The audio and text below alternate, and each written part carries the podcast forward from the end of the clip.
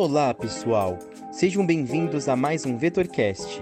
O podcast de hoje é uma homenagem a todas as neuropsicólogas e neuropsicólogos, pois no dia 6 de outubro foi comemorado o Dia da Neuropsicologia. Então hoje falaremos mais sobre essa profissão incrível, com uma convidada à altura, hein? Para nos aprofundarmos mais no tema, tenho a alegria de chamar aqui novamente essa convidada que já participou antes de um podcast. Ela, que é psicóloga e neuropsicóloga pelo Conselho Federal de Psicologia, mestra em Ciências da Saúde pela Faculdade de Medicina de Jundiaí, docente e supervisora clínica na Universidade de São Francisco e coordenadora da pós-graduação em Lato Senso, em neuropsicologia da mesma universidade. Seja bem-vinda, Ariane Bizarri. Olá, Bruno. Obrigado por aceitar o convite e estar aqui hoje, Ariane. É uma honra ter você aqui de volta com a gente. Gostaria de começar o nosso bate-papo de hoje pedindo para que você nos explique o que é a neuropsicologia. Bom, a neuropsicologia é o estudo da organização cerebral e as suas relações com o comportamento e a cognição. Ela faz parte de um campo maior de conhecimento, as neurociências. Dentro desse campo, nós temos a neuropsicologia, que é uma área interdisciplinar de conhecimento. Essa interdisciplinariedade, ela pode ser entendida como um cruzamento entre atividades, entre áreas. Assim sendo, a neuropsicologia integra várias áreas. Além da psicologia, integra também neurologia, psiquiatria, fonoaudiologia, educação, biologia, entre outras. Assim, a neuropsicologia é uma área de fronteira com inúmeras disciplinas. Ela incorpora, então, conceitos e técnicas de disciplinas básicas como neuroanatomia, neurofisiologia, psicometria, psicologia experimental, psicopatologia, psicologia cognitiva, entre outras. Então, analisar a relação entre o cérebro e o comportamento é o principal objetivo da neuropsicologia. Nós temos muito que aprender sobre o cérebro humano. É por meio dessa área de atuação que se pode aprender como distintas áreas cerebrais operam em conjunto para produzir comportamentos complexos, como é o caso, por exemplo, da aprendizagem.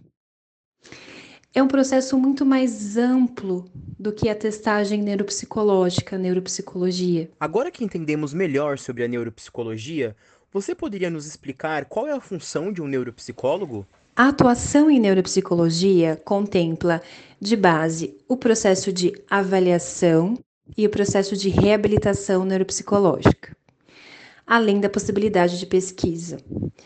O objetivo é compreender como determinada condição patológica afeta o comportamento observável do sujeito. Na neuropsicologia clínica, aquela face a face ali com seu paciente, o neuropsicólogo trabalha com enfoque em auxílio diagnóstico, com a descrição do seu perfil cognitivo que pode contribuir para um diagnóstico diferencial, mas ele também pode avaliar e contribuir com pacientes sem alterações, com desenvolvimento típico. O neuropsicólogo, ele escolhe cuidadosamente os seus instrumentos neuropsicológicos para acessar diferentes domínios cognitivos, como a memória, a atenção. As respostas a esses instrumentos, elas são interpretadas como normais ou patológicas. Mas uh, o neuropsicólogo não usa apenas os instrumentos para essa interpretação de um quadro, mas ele usa principalmente análise dos fenômenos observados, o entendimento da história de vida desse paciente. Ele compreende a evolução dos sintomas, ele busca modelos teóricos cognitivos para a compreensão e principalmente o seu conhecimento em psicopatologia. O neuropsicólogo utiliza diversos instrumentos neuropsicológicos, como os testes cognitivos mas estes fazem parte de apenas um dos quatro pilares de uma avaliação neuropsicológica. Os demais são entrevistas, observação comportamental e escala de avaliação de sintomas. A avaliação neuropsicológica, ela identifica alterações funcionais sutis e que muitas vezes não são percebidas em outros exames, como exames de neuroimagem. Os transtornos que a neuropsicologia contribui em uma avaliação normalmente incluem diferentes níveis de comprometimento, como na linguagem, nas funções executivas, na memória, como já dita, atenção, entre outras, que são alterações presentes em muitos quadros de distúrbios neurológicos ou psiquiátricos. Outra atuação do neuropsicólogo é com a reabilitação neuropsicológica. Esta, por sua vez, consiste em uma abordagem de tratamento que tem como objetivo recuperar uma função cognitiva que está prejudicada ou foi perdida por algum quadro. E o foco sempre é visar na melhor adaptação possível desse sujeito ao quadro, melhorando a sua funcionalidade. A avaliação, ela também tem como finalidade entregar um subsídio para o processo seguinte de reabilitação. Ela estabelece quais são os recursos cognitivos disponíveis do indivíduo e ao delinear esse perfil cognitivo, o profissional consegue nortear quais são os desempenhos que devem ser reforçados. São possíveis funções de um neuropsicólogo: atuar no diagnóstico, no acompanhamento, no tratamento, na pesquisa, na avaliação das emoções, da personalidade, no seu comportamento, sempre com enfoque na relação entre os aspectos observados e o seu funcionamento cerebral. Ariane, quais são as principais diferenças entre a psicologia e a neuropsicologia? Bom, a neuropsicologia faz parte da psicologia e das neurociências.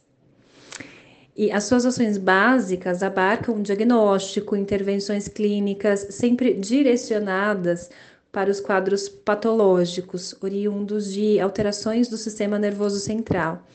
O neuropsicólogo, ele não realiza, por exemplo, uma psicoterapia com base nos pressupostos teóricos dessa área. A área ela é específica no trabalho de avaliação e intervenção. Mas o profissional da área, sendo um psicólogo, ele pode realizar uma psicoterapia à luz de uma outra abordagem teórica, o que é muito comum. Ariane, na sua opinião, qual é a importância da neuropsicologia para a sociedade? A neuropsicologia contribui de diversas formas, desde o desenvolvimento de pesquisas, a aplicação de seus conceitos e técnicas em várias áreas. Hoje em dia, os pesquisadores da neuropsicologia contribuem com conhecimento para diversas áreas, como na área da educação, na medicina, a neuropsicologia vem contribuindo para o planejamento de tratamentos e o seu acompanhamento.